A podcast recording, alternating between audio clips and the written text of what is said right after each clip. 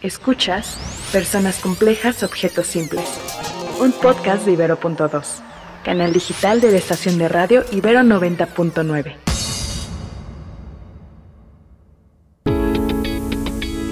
Bienvenidas, bienvenides y bienvenidos a Personas Complejas, Objetos Simples, el podcast en el que hablamos de la sociedad vista a partir del diseño. Yo soy Luciana León de la Barra, un ser bigénero bisexual. Y yo María Pérez, una mujer cisgénero heterosexual. Y hoy vamos a hablar sobre creando nuevos universos, cómo nos aseguramos de que sean feministas. Esperamos les guste. Para comenzar este tema, tenemos que especificar cuáles son esos nuevos universos que se están creando. Y vamos a tocar aquí el tema del metaverse, ¿no? Que es algo que está en auge, se escucha en todos lados, no muchos entendemos o entienden bien qué es. Entonces, para dar como una explicación sencilla, y sí, por más ridículo que suene, básicamente es como vivir en un videojuego. A veces la gente no te cree cuando explicas que a eso se refiere. O sea, que uno de los primeros metaverses, por ejemplo, fue el de Fortnite, que es un videojuego donde tú entras, construyes, juegas, matas gente, y ese ya es un metaverse. Y otro ejemplo como muy accesible accesible para mucha gente es Minecraft, que si alguna vez escucharon de Minecraft o no, era como este juego online en donde tú podías entrar y construir, pues construir tu universo, o sea, podías construir tu casa, podías construir una escuelita, podías como conocer, a, encontrarte a otras personas que estuvieran allá adentro jugando y construir algo juntos. Y esto lleva muchos años. Y eso es básicamente lo que son y van a ser estos metaverses. Es como un espacio donde tú puedes crear un universo digital y vivir ahí, ir por un café con tu amigo ahí adentro, tener tu casa, comprar tus piezas de arte y tenerlas en tus paredes, en tu metaverse, vestirte como te guste vestirte, que ahí ya empezamos a entrar un poco al tema de NFTs, pero sí son como que estos universos donde tú lo que estás viviendo normalmente en tu día a día, puedes hacerlo conectado a tu computadora. Y que entonces, como en un universo real como el de nosotros y nosotras, hay personas, hay consumo, hay sistemas, y de ahí entra nuestra pregunta. ¿Cómo nos aseguramos de que todas estas negativas que existen en nuestro universo actual y tangible no se reproduzcan en estos nuevos metaversos? Lo primero que pienso es en estas máscaras que van a ser aún más accesibles en nuestros nuevos universos. Actualmente tú a lo mejor eres una persona con ciertas características, pero expresas otras a través de tu ropa. Entonces yo me voy a comprar este vestido porque quiero expresar que soy de tal o cual manera a través del color, de la forma, de qué tan entallado u holgado es, de qué partes de mi cuerpo enseño, de qué irradio a través de este vestido. En el metaverso no solamente vas a poder escoger tu vestido, vas a poder escoger cómo te ves, básicamente, porque son avatares. Entonces, en la actualidad tenemos tantos estereotipos, tantas reglas para cada género que a mí me preocupa cómo se va a ver reflejado en estos metaversos si no hay una conversación, una regulación o una conciencia al respecto. Y que puesto así, en este tema las máscaras, creo que hay un aspecto positivo y uno negativo. O sea, por un lado, esta parte de cómo nos disfrazamos en la vida real, como que ha tendido a ser tema de guerra, ¿no? De como por qué te disfrazas y por qué te escondes y por qué te maquillas y entonces cómo te estás tú escondiendo atrás de esta bolsa cara o de esta blusa. Ahora, ¿qué tiene de malo que queramos construirnos como las personas que queremos ser? O sea, ¿qué tiene de malo que al final del día, si tú quieres ser alguien de pelo rosa y que use ropa cara y que se vea de X o Y forma, puedas hacer tu avatar así. Como me parece algo incluso positivo. O sea, al final del día, sí, construyete, deconstrúyete, crea la Luciana que quieras crear en este metaverse, que padre, y ojalá incluso se pudiera, pues en ese extremo, en este mundo tangible y en el día a día. Y a veces tiende a ser más retador por, incluso por cosas fisiológicas. Ahora, creo que lo importante es entender de dónde vienen estos deseos, ¿no? De dónde viene tu deseo de verte de X o Y forma y cómo lo estás como que ahora logrando en este metaverse sin que necesariamente sea realmente como tú eres, como tú te ves, como cuál es tu motivador. Exacto. Y entonces ahí entramos a el tema del feminismo quiénes están dictando o quiénes van a dictar cuáles son las pautas, las categorías positivas de ser en estos nuevos universos. Creo que ahí tú sabes mucho más que yo. ¿Cómo has visto que se están construyendo estos nuevos universos?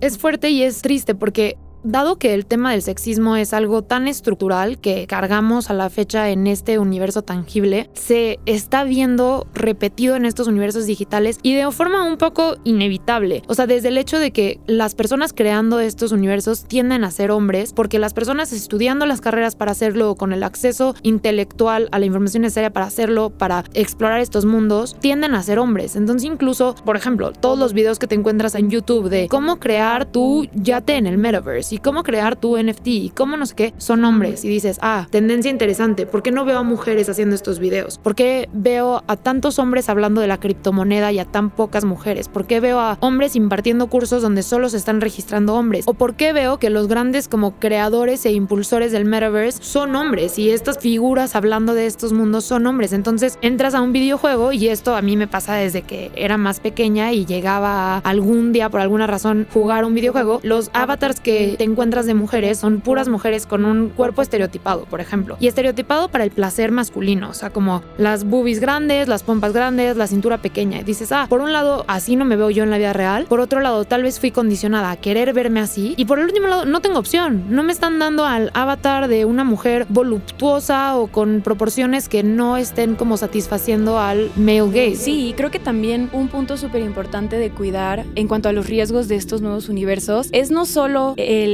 no reproducir dinámicas y realidades sexistas, sino en general hacerlo un universo inclusivo. Porque tú ahorita, por ejemplo, nos comentabas, sí, la mayoría son hombres, hombres blancos. Entonces, creo que además es muy parte del feminismo la inclusión. Que no se vuelva un, ok, hicimos el metaverso feminista, pero ahora son las mujeres morenas, negras o de cualquier otro color las que están diciendo, pues fíjate que yo sigo aquí abajo y ustedes ya están ahí arriba, mujeres blancas, cisgénero, pero yo sigo aquí abajo. Entonces, la conversación tiene que ir mucho más allá porque ahorita lo planteamos como un videojuego, pero no va a ser un videojuego, va a haber una persona que viva su día a día en un metaverso. También ahí, no sé si podrías platicarnos de experiencias cercanas que tú tienes y cómo es para las generaciones más jóvenes el metaverso, cómo lo viven. Es impresionante cómo para ellos es, o sea, su genuina nueva realidad. Yo, por ejemplo, tengo un hermano menor que tiene 12 años y es muy metido en Fortnite, o sea, ha ganado concursos internacionales de Fortnite y entonces le pagan y le pagan con dinero real y él toma ese dinero real para comprar NFTs, que es como unos tenis para ponerle a su personaje avatar en Fortnite y usa dinero para comprar un outfit para ponerle a su personaje en Fortnite. Y entonces yo cuando me lo estaba contando le preguntaba como, oye, pero estos como atuendos que le pones tienen algún poder, o sea, yo con mi poco conocimiento de videojuegos pensando, pues chance te vuelven más fuerte, más resistente,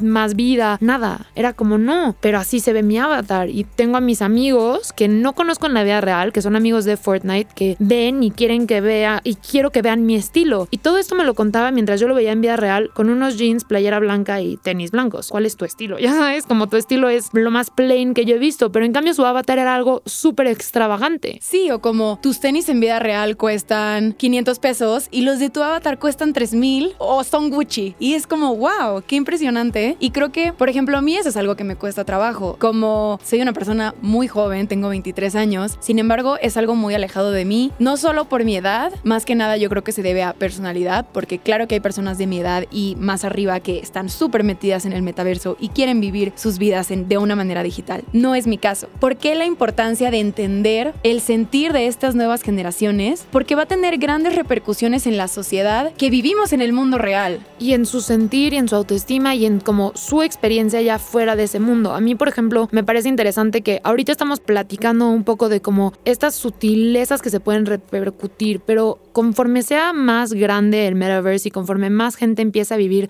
su día a día ahí dentro, ¿qué va a pasar con los casos más extremos? O sea, ¿qué va a pasar si yo soy una mujer caminando en una ciudad del metaverse y en eso llegan cuatro avatares hombres y me sostienen mientras otro avatar me coge? Porque estamos hablando de un metaverse en donde ya hay juegos sexuales hoy en día, o sea, ya hay juegos donde la gente se conecta y son avatars y tienen relaciones sexuales, etc. Entonces, ¿qué va a pasar si alguien viola a mi avatar? ¿Y cómo lo voy a sentir? ¿Y cómo yo lo voy a vivir fuera? ¿Y cómo va a vivir la impotencia de no poderme soltar? ¿Y a quién le voy a reclamar? Exacto, ¿a quién le voy a reclamar? Y luego otro tema, tú ahorita nos platicas de una persona de 12 años. ¿Cuál es el, no la censura, sino las limitantes que va a haber, incluso por edades? Porque lo hablamos un poco en el tema de digisexualidad en nuestra primera temporada. Imagínate aprender sobre el sexo en estos universos que son aún menos restringidos, que en los que tienes una apertura mucho más grande. En nuestra generación pasó, uy, la pornografía. Ahora no es solo la pornografía y el internet, es vas a poder actuar y ejercer y realizar ciertas acciones. Entonces, hacer eso a los 12 años y meterte ese chip es algo muy difícil de sacar. Y entonces, de nuevo, ¿cómo va a evolucionar esa sociedad 10 años después en el mundo tangible? Y por ejemplo, si hoy en día en el mundo tangible no se le da un espacio e importancia al placer femenino, ¿en qué medida se le va a dar en esos mundos? ¿en qué medida si un avatar está teniendo relaciones sexuales con otro avatar, se va a genuinamente representar la dificultad con la que se llega al orgasmo femenino? Y va a tener que el avatar masculino poder hacer X y Y movimiento más estimulación de clítoris y se va a tomar el tiempo, no sé qué, para respetar como lo que sería una simulación real del orgasmo femenino y no un, ay, me tocó, ya me estoy viniendo, cuando hoy en día eso no se ve en la vida real, o sea, yo estoy ahí físicamente para decir, esto no me está llevando al orgasmo y aún así no parece tener importancia. Entonces se van a recrear estos mundos, se está tomando en cuenta. Y mi respuesta con lo que yo he investigado y visto es que no, o sea, que en estos juegos no hay, por ejemplo, un medidor de qué tanto genuinamente te estás acercando al orgasmo femenino. No se toma en cuenta, no hay nadie abogando por estas áreas y factores de la experiencia femenina y como decía María, de las experiencias de grupos marginados.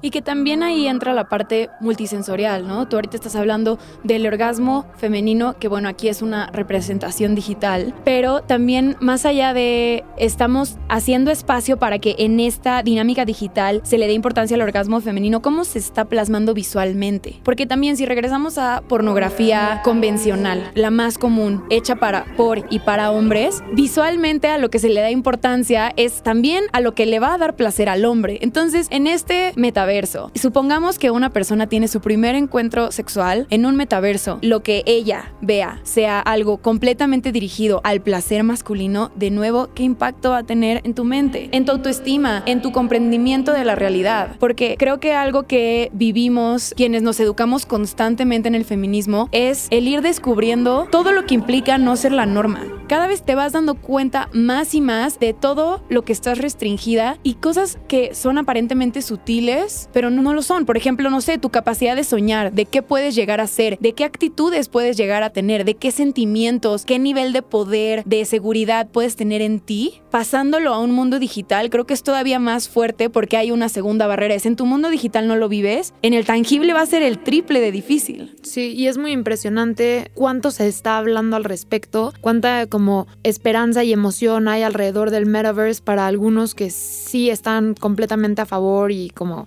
entusiastas y lo poco que yo veo que la conversación gire en torno a este tipo de preguntas y a este tipo de preocupaciones, que solo nos da a entender se está creando un nuevo universo que va a cargar este problema. Y es complicado. Yo que me he sentado a pensar al respecto, a reflexionar cómo le hacemos, incluso yo me doy cuenta que yo no tengo suficiente conocimiento para yo hacer esa diferencia en el metaverse. Y quienes lo tienen son hombres y van a cargar estos sesgos, o sea, por más que quieras educarlos en feminismo y entonces que lo crean de la forma más inclusiva posible, interseccional, etcétera, no son mujeres para hacerlo. Y desafortunadamente ahí ves la carga. Y después yo me pongo a pensar un paso más allá, nos vamos algunos a ir de este planeta, la verdad no creo estar incluido, no tengo esas cantidades de dinero, pero los que se vayan a ir a Marte, los que se vayan a ir a la Luna, los que se vayan a ir a donde sea que SpaceX vaya a llevar a los que vaya a llevar. Una vez más, o sea, los que van a estar en ese vuelo son hombres blancos con cisgénero, que es el grupo que aquí tiene el poder y van a ir a repercutirlo en otro planeta. La frustración de saber que estás tú hoy en este mundo tangible, día a día, luchando por una causa que te apasiona, que quieres lograr haber un cambio en este universo y que del otro lado ya están creando nuevos universos, ya están planeando viajes a otros planetas donde desafortunadamente tienes la conciencia de que probablemente se va a repercutir el mismo sistema patriarcal opresor. Y que demuestra el privilegio del privilegio y cómo el privilegio crea privilegio. Porque sí, regresando a el metaverso, es muchas personas lo ven sí como algo emocionante, una nueva oportunidad, oportunidad para quienes. No solo hablando de hombres y mujeres, sino regresando a esta parte de inclusión que conlleva el feminismo, ¿cuántas personas tienen acceso ni siquiera a internet, a un sistema de drenaje, a un inodoro? Entonces, ¿para quiénes es el metaverso? Es lo mismo que para quienes es Marte, para las personas que están en el privilegio y lo pueden pagar. Ahí la importancia de notarlo, de saber, no solo te emociones de que ahora vas a poder comprar zapatos Gucci de manera digital y encontramos un nuevo valor del dinero. Cada vez es más abstracto y más filosófico. Uy, los niveles a los que llega la conciencia humana. No, creo que esas preguntas encaminémoslas hacia otro lado porque hay cosas más importantes. Pero esa fue solo nuestra interpretación de las cosas y queremos saber cuál es la suya. Así que escríbanos por Instagram en Ibero 90.9. Gracias. Escuchaste Personas Complejas, Objetos Simples, en su segunda temporada. Disponible en plataformas de audio y en el sitio ibero99.fm. Era bien conocido en la comunidad, así que sería garantía pactar con ellos para poner en marcha su proyecto. En el grupo con el que le tocaría viajar se enlistaron también 21 personas de Guanajuato, dos de Hidalgo y uno de Monterrey. Supusieron que había tenido que partir ya sin el dinero que llevaban. Regularmente se tardan entre una semana y 15 días en pasarlos para Estados Unidos. Escucha Juntos contra la atrocidad. Soy Maite Azuela. Juntos contra la Atrocidad. Primera temporada. Un podcast de Ibero.2, canal digital de la estación de radio Ibero 90.9.